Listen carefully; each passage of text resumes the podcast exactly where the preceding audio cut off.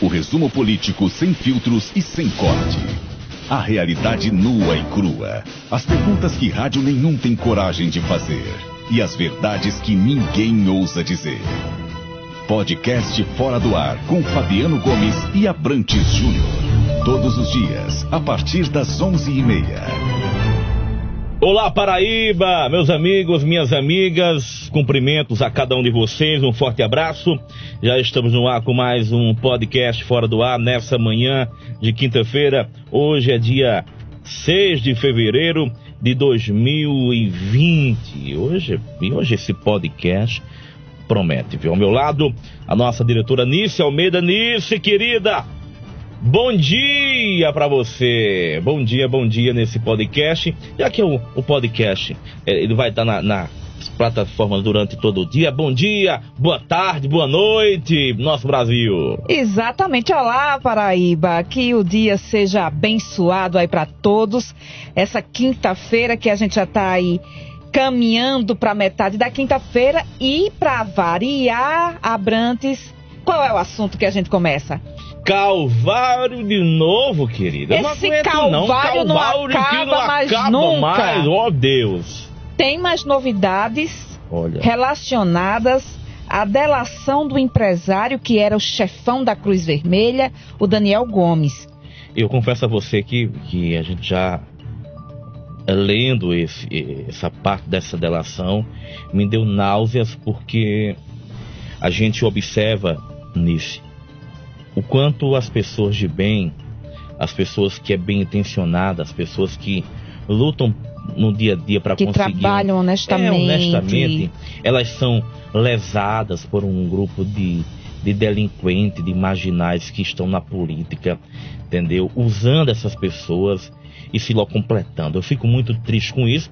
Eu digo isso porque eu, quem está acompanhando o podcast vai entender melhor porque a gente começa a tratar esse assunto, Nice. Uma pergunta, você que está aí do outro lado ouvindo. Você participou, conhece alguém que participou daquela seleção simplificada que foi feita para selecionar as pessoas que iriam trabalhar no Hospital Metropolitano de Santa Rita? Que ficaram um dia inteiro na fila. Na fila, logo cedo de madrugada. Sol. Pois é, gente.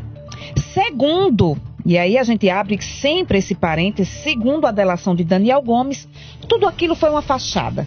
Tudo uma farsa. Tudo Quem um... estava ali naquela fila realmente procurando emprego de forma honesta foi lesado, segundo Daniel, e foi lesado da forma mais suja que se pode acontecer. Porque, segundo Daniel, em sua delação, todas as vagas já tinham as pessoas garantidas, porque houve um loteamento dessas vagas de emprego para o Hospital Metropolitano na época em que a seleção foi feita. Segundo a delação dele, a gente está aqui vendo um vídeo da delação de Dani, dessa parte da delação de Daniel, onde ele disse que os cargos foram loteados, foram divididos entre é, vereadores e deputados da base governista, que na época ainda era governado, o Estado ainda era governado por Ricardo Coutinho. Ô, Nice, eu, eu queria pedir à HM para que colocasse esse áudio para a gente ouvir. Para quem está acompanhando o podcast ouvir, por favor, HM, coloque esse áudio por gentileza. No Metropolitano foi feita uma seleção muito grande, então foi aberto um edital e esse foi o objetivo, foi, foi pedido para que Ricardo, Ricardo pediu claramente que queria uma seleção bastante grande, bastante divulgada, que era um ano eleitoral. Então foi feita uma seleção grande e só de inscritos foram mais de 20 mil pessoas. Também tem a lista dos inscritos. É, e naquele momento já tinha sido determinado, numa reunião comigo e com o Ricardo, que ele iria dividir e lotear entre vereadores e deputados da base. É, de 30 a 50 vagas para cada um. Mas havia provas? O que? Da, então, existiam as provas e essas provas todas foram conduzidas para que dessem o resultado que eles queriam de admissão daqueles grupos. Então, na realidade, isso foi um grande problema técnico, inclusive, que a gente teve. O nosso pessoal de RH criticava muito das avaliações mudando. A Libana participou dessas discussões junto com a Iris da Casa Civil. E chegou ao ponto, por exemplo, de uma fraude específica nesse concurso? Várias notas foram adulteradas de, de candidatos. Digamos que candidatos que possivelmente não estariam mais aptos tecnicamente a assumir em prol da saúde, foram. acabaram por ser prejudicados. Seria isso? Foram. foram prejudicados. Inclusive, isso é uma das coisas que a gente reclamou. A orientação deles foi que a gente tentasse treinar, porque eles precisavam atender as demandas dos políticos, né? E às vezes a listagem do político que vinha, sei lá, vinha 30 candidatos e os 30 candidatos não tinham um perfil adequado. Mesmo assim, a gente tinha que atender a, aquela contratação. Isso gerou muita demissão no período de contrato de experiência. Então a gente teve que demitir muita gente, isso é facilmente comprovado, muita gente foi desligada e demitida e foram recontratadas outras pessoas depois da lista. Então a gente atendeu, além das mil pessoas contratadas, um número bem maior porque foram demitidas e contratadas. Quem eram esses, tanto esses políticos que indicavam, que, tinham, que foram beneficiados? Só, eu posso te afirmar Só, que é, foram mesmo que seja é, eu posso falar alguns, alguns, alguns dos nomes que eu vi as listas. Então algumas listas eu, eu por acaso presenciei Essa lista vinha nominada com Tinha nominado, com o nome em cima, com um símbolozinho. Só, só é, é, um- puxando um gancho, doutor Batena, no anexo 11, lá no, tem uma nota de rodapé, em, que- em que o Daniel cita os deputados estaduais Wilson Filho, Ricardo Barbosa, Gervásio Maia, Vaz Bezerra. É, ele cita, mas é só pra gente ver se alguma mais coisa alguma mais. além, desse. Tem ele, tem, além desse, vereadores, que é a Sandra Porque eu vi que foi muito citado vereador e deputado estadual. vereadores e deputados estaduais. Vereador de João Pessoa, vereador de Santa Rita, e deputados estaduais da base. Eu, e por esse foi um grande Federal motivo. teve algum? Teve, o Gervásio era candidato a deputado federal nessa altura. É, eu acho que o Wilson Filho era deputado federal e veio coisa deputado estadual. Quer dizer, eu acho que eles trocaram, é ele e o pai eles trocaram. Enfim, de um modo geral, todos os, todos os candidatos que eles tinham, tinham apoio que era da base do governo e eles indicaram e fizeram o detalhamento. Aí eles é, teve um papel fundamental. fundamental. E ela que, se- ela que centralizou o recebimento dos deputados e dos vereadores. E ela continuou no novo governo? Continuando no governo. E ela é uma pessoa de extrema confiança de Ricardo Coutinho. Pessoas falam que a ligação é intrínseca. Então, confirmando ou refutando, se eu estiver equivocado, o Adilson, então, ele era quem concentrava os pedidos, que você falou das pessoas fora do perfil, Fora do perfil de atendimento. do perfil de De atendimento. atendimento. Esses deputados da base, cujos nomes você simplificou, dizendo que havia outros, enfim, todos já. Isso. Ah, você chegava a ter contato Cida. com eles? Alguns eu, eu conheci ao longo do tempo. Eu, eu, eu, eu, de um modo geral, evitava, é, até por orientação do, do Ricardo, de ficar me expondo. Né? Ou seja, porque como ao longo do tempo eu comecei com a Cruz Vermelha, depois da Cruz Vermelha é, a gente expandiu para o IPSEP, tinha um laboratório. Então era difícil eu ficar aparecendo. Então eu, de um modo geral, procurava não aparecer. Agora, porém, Mas era orientação do Ricardo, você não teve contato com é, para evitar contatos com Mas por quê? Qual era o principal objetivo que ele me falava? Ou seja, porque com certeza o deputado ia me pedir ABCD. Isso era muito comum de pedir alguma coisa. E aí eu vou ter duas soluções. Se eu dissesse sim, eu automaticamente estaria abrindo um canal com o cara, que era bom por um lado, mas ruim por outro, que significava que eu faria também no governo. Então exporia o governo. Esse era o pensamento do. Casamento. Se eu falasse não, o cara ia ficar puto. E automaticamente poderia perseguir a gente na Assembleia, alguma coisa desse tipo. Só uma, uma questão ainda para a gente avançar em relação ao ponto anterior ainda dessa seleção. É, essa questão de não contratar exatamente as pessoas mais aptas, a gente está falando de, de saúde, saúde é um tema que é caro para a sociedade. Então, a pergunta seria o seguinte, isso não chegou a ser ponderado com eles? Olha, Chegou diversas é, vezes. talvez não por aí, Diversas vezes. é, eu, Eu só lamento, lamento profundamente quando a gente vê tantas pessoas de bem buscando um emprego e mais uma vez esse governo e eu fico indignado porque era um governo é, que era o do governo socialismo. do povo, entendeu? O po- eu eu lembro muito bem que Ricardo ele abdicou, abriu mão da foto principal de governador e escolheu o algumas pessoas é, é, é, conhecido culturalmente na Paraíba e lá em Cajazeira Teoricamente, um governo forjado nos movimentos sociais. forjado né? e o povo no poder. Como é que o povo é, é no poder e o povo é lesado e ludibriado desse jeito, aonde coloca o povo na fila e as indicações são feitas, segundo o delator, por Wilson Filho, que o- daqui a pouco a gente fala sobre o pai, o, o Wilson pai, o Wilson- Santiago, e o Gervazinho também, que foi indicado no Hospital Metropolitano. Mas na verdade, na verdade, essa prática é contínua, isso acontece. As pessoas precisam entender, entender que não tem essa essa prática de seleção e escolher pela qualificação, escolher pelo currículo, escolhe pela cara, escolhe pelo apadrinhamento político e escolhe até muitas vezes é pela pelo perfil, pelo físico, se for uma mulher. Essa é a verdade. Nesse é a caso, verdade. só, só é mais grave, aliás, é muito mais grave, porque conforme Daniel está dizendo, é, a gente quer deixar bem claro que quem está dizendo isso é Daniel Gomes, o ex-chefão da Cruz Vermelha.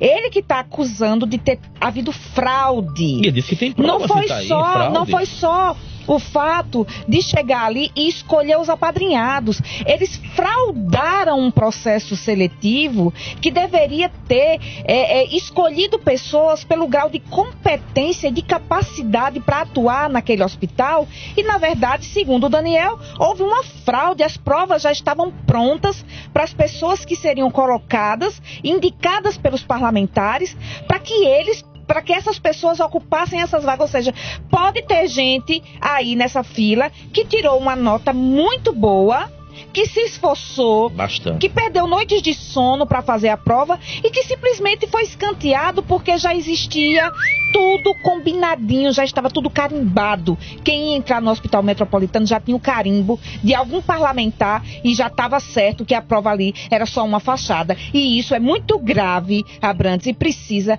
ser investigado a fundo, porque é, é- é tão absurdo que a gente fica até sem palavras. Olha, carta marcada. Só temos a lamentar quanto isso.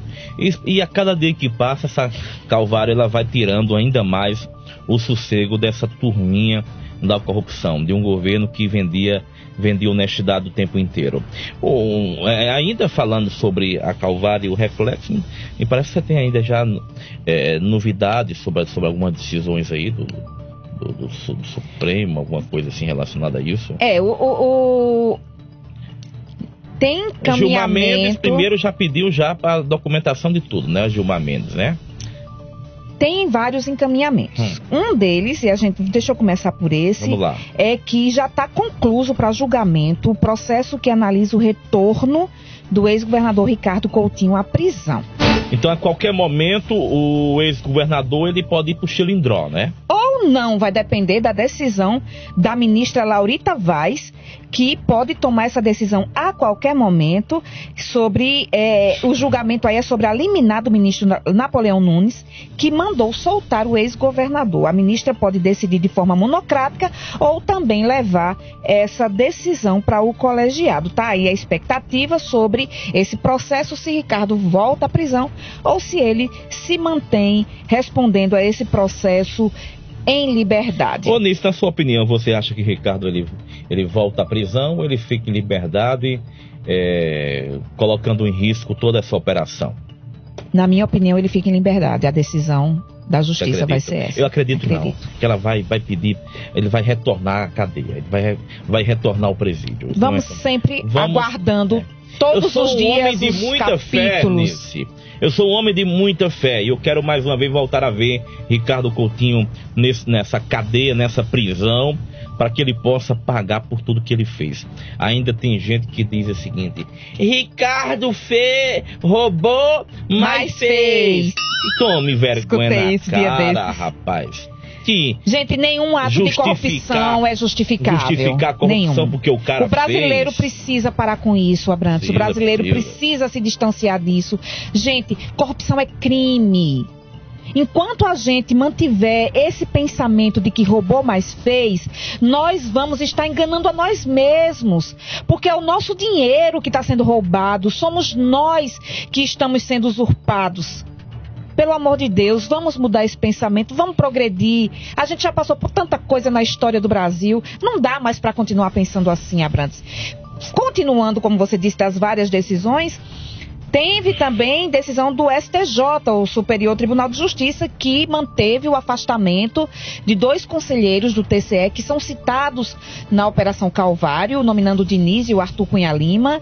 É, é, o- o- foi definido que eles permanecem afastados. O TCE divulgou uma nota ressaltando aí que não há atualmente contatos entre o órgão, o TCE e esses conselheiros. mas a gente sabe que outras pessoas também foram citadas, como a esposa do presidente, que é o Arnob Viana, o conselheiro Arnob Viana, enfim. Tem tanta coisa, eu acho que quem está em casa acaba ficando até confuso sobre o que é que a gente está falando, porque a Calvário, gente, é uma novela com vários personagens, com vários figurantes. Tem os personagens principais, tem os protagonistas e os antagonistas, tem os figurantes, tem os diretores. É uma novela que abrange aí o envolvimento de muita gente e todo dia, infelizmente, a gente está tendo que continuar noticiando porque as notícias não param e sempre tem novidades, Abrantes. Eu acho que só não tem o bom menino, né? O bom rapaz. Só não tem. Tá né? faltando o mocinho, né? Faltando o mocinho O da mocinho. história. Porque só tem vilão, né? O vilão, o vilão que dedura todo mundo, que entrega tudo, a vilã que diz não aguenta a cadeia e entrega tudo, o chefe que tá nos bastidores acompanhando todo o trâmite de tudo. Enfim, é muito complicado. É isso. Agora vamos mudar um pouquinho de assunto, sai da Calvário, mas continuando em corrupção. A gente muda, po- porém não muito, né? Porque corrupção acaba sendo foco. Mas uma outra operação. Não chega a ser operação, mas sim o resultado da votação Sim, mas é fruto da operação Pés de Barro. da Pés né? de Barro, exatamente.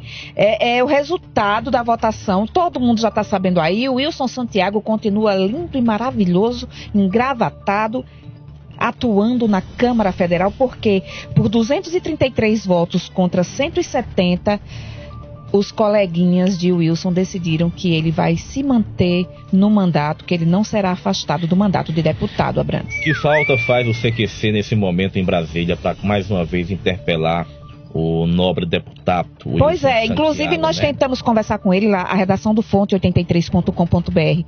Tentou ligar para o Wilson várias vezes, tanto o pai quanto o filho. Nossas ligações não foram atendidas, mas tem, segundo o Debochando, inclusive, não tem o CQC, mas tem o debochando.com.br, Hum, verdade, Abrantes. É verdade. Dois deputados paraibanos, entre os 12, incluindo Wilson Santiago, Pedro Cunha Lima e Rui Carneiro votaram pela suspensão do mandato de Wilson. Votaram para que ele ficasse afastado da Câmara até que esse processo onde ele está sendo acusado fosse concluído. Então, apenas Rui e Pedro eh, se man- mantiveram aí a coerência e quiseram o afastamento de Wilson. Aí o que é que o Debochando disse? Debochando disse que Rui e Pedro estão sendo vítimas de bullying, Abrantes.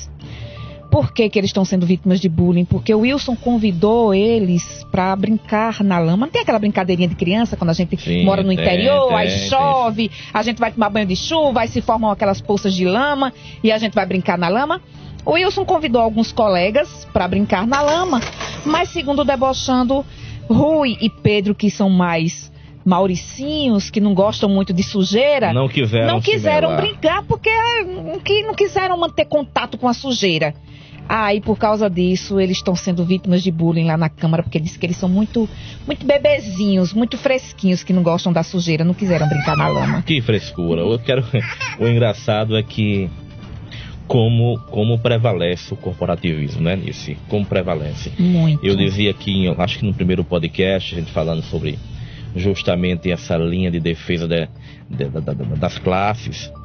O único que não tem corporativismo é a comunicação, a imprensa, viu? Vo- Infelizmente, viu, Infelizmente Abrantes? não tem, viu? O Infelizmente. cara vai lá, fode o colega, arrebenta tudo, não tá nem aí, não tem um mínimo de respeito e de consideração. Eu lembro muito bem que quando, quando eu tava na TV, e aí, meu Deus, a gente faz TV, as pessoas não- muitas vezes não entendem que a gente tem que seguir a, seguir a direção, seguir aquele ponto no ouvido.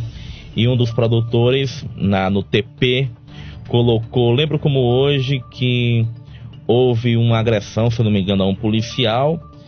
E quando o policial foi agredido, ao, mesmo tempo os coleguinhas chegaram para socorrer este policial. Ou seja, aí eu lembro que naquela época era o Cabo Gilberto, que hoje é deputado, tomou as dores achando que o tom era um tom pejorativo, falando de coleguinhas, interpretaram e foram à rede social e movimentaram comandantes de batalhão para não dar entrevista à emissora mais.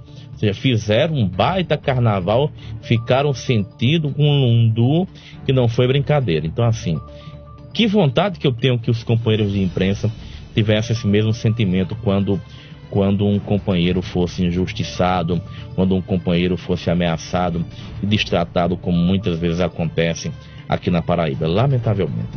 Teve também problemas no interior hoje, problema inclusive criminoso, uh, Abrantes. A casa da prefeita de Borborema foi incendiada. A prefeita uh, Gilene Cândido foi surpreendida com essa informação. Felizmente, Abrantes, era uma, é uma casa que ela ficava na zona rural e que ela costumava utilizar apenas aos fins de semana, onde ela vai com, com os familiares para ficar, descansar, é, é, se desligar um pouco e aproveitar um pouco a família. Uhum. E de ontem para hoje, o imóvel que fica ali situado às margens da PB 087, na zona rural de Borborema, polícia chegou lá, ela tinha sido incendiada e a polícia suspeita que seja um incêndio criminoso e está apurando as causas do incêndio para saber o que realmente aconteceu. Será que é um atentado, ano eleitoral, algum recado para a prefeita de algum adversário? É isso que as investigações devem apontar hum, e que essas investigações sejam concluídas e realmente respondam a esses questionamentos, porque se foi criminoso é muito sério. Tá voltando né? ao, aos velhos tempos, viu? Né? Toca fogo, mata e por aí vai. Muito complicado, Abrantes. Nisso, a operação da polícia investiga uma fraude de um milhão em contas bancárias e cumpriu mandados de prisão em Cajazeiras. É, policiais civis da Delegacia Especial de Repressão ao Crime Cibernético deflagraram a operação X-Codex na manhã de hoje. A ação investiga criminosos responsáveis por coordenar um esquema interestadual de subtração de valores depositados em contas bancárias, ao menos 37 vítimas no Distrito Federal e outras dezenas em diversos estados. Policiais cumprem 50 mandados judiciais no Distrito Federal, Bahia, Ceará, Paraíba, São Paulo e Santa Catarina. Toda a investigação foi realizada em conjunto com promotores de justiça do Núcleo Especial de Combate a Crime Cibernético, do Ministério Público do Distrito Federal e Territórios. Na cidade de Cajazeiras, a polícia não revelou detalhes da ação Porém, uma casa localizada na Avenida Francisco Aprígio Nogueira, no bairro de Capoeiras, foi alvo da operação. A polícia também não revelou o nome dos envolvidos e dos possíveis apreensões. A agente da Polícia Civil de Cajazeira também participaram da ação. De acordo com informações da polícia, no dia 15 de outubro do ano passado, quando a quadrilha subtraiu 4 mil depositados em uma conta bancária pertencente a um correntista. O crime foi cometido por meio da internet. Menino, que o negócio é sério. Babado é E é eu forte. vou dizer uma coisa: como eu sou de Cajazeiras e eu conheço essa rua, aí a minha mente é incrível. Parece que eu tenho um ex na cabeça. Já forma quando, todo o cenário. É, fiquei, quando disse assim, ó, Cajazeiras, o bairro da Esperança, a rua minha mente já vê a cara do camarada. Tu acredita? tu acredita? Opa, Cuidado no que você tá falando, senão a polícia vai querer o seu depoimento, não, viu? Não, mas aí eu vi assim. Pai ó, Abrantes entendeu? de algum... Não, pelo amor de Deus, entendeu? Por isso que esse, esse podcast Fora do Ar é bom. E a gente ousa dizer tudo aquilo que rádio nenhuma tem coragem de dizer, viu, Nisso? Pois é, Abrantes. E aí, por hoje, a gente fica por aqui, né, Abrantes? É muita novidade, é muita operação, é muita corrupção, é muita criminalidade. A gente fica sempre com a esperança que o Brasil consiga se regenerar, refazer a sua história, que a gente não aguenta mais viver atolado nesse poço de lama, de corrupção política, não só da corrupção política, mas da criminalidade que muitos cidadãos, infelizmente, têm se desviado para esse caminho. Mas a gente precisa manter a esperança e precisa tentar fazer com que as novas gerações fujam disso e mudem a realidade desse país, Abrantes. Eu só queria fechar dizendo a você que o deputado federal Marcos Feliciano, ele está lançando a biografia dele e, e a biografia tem um título Condenado a Não Sorrir.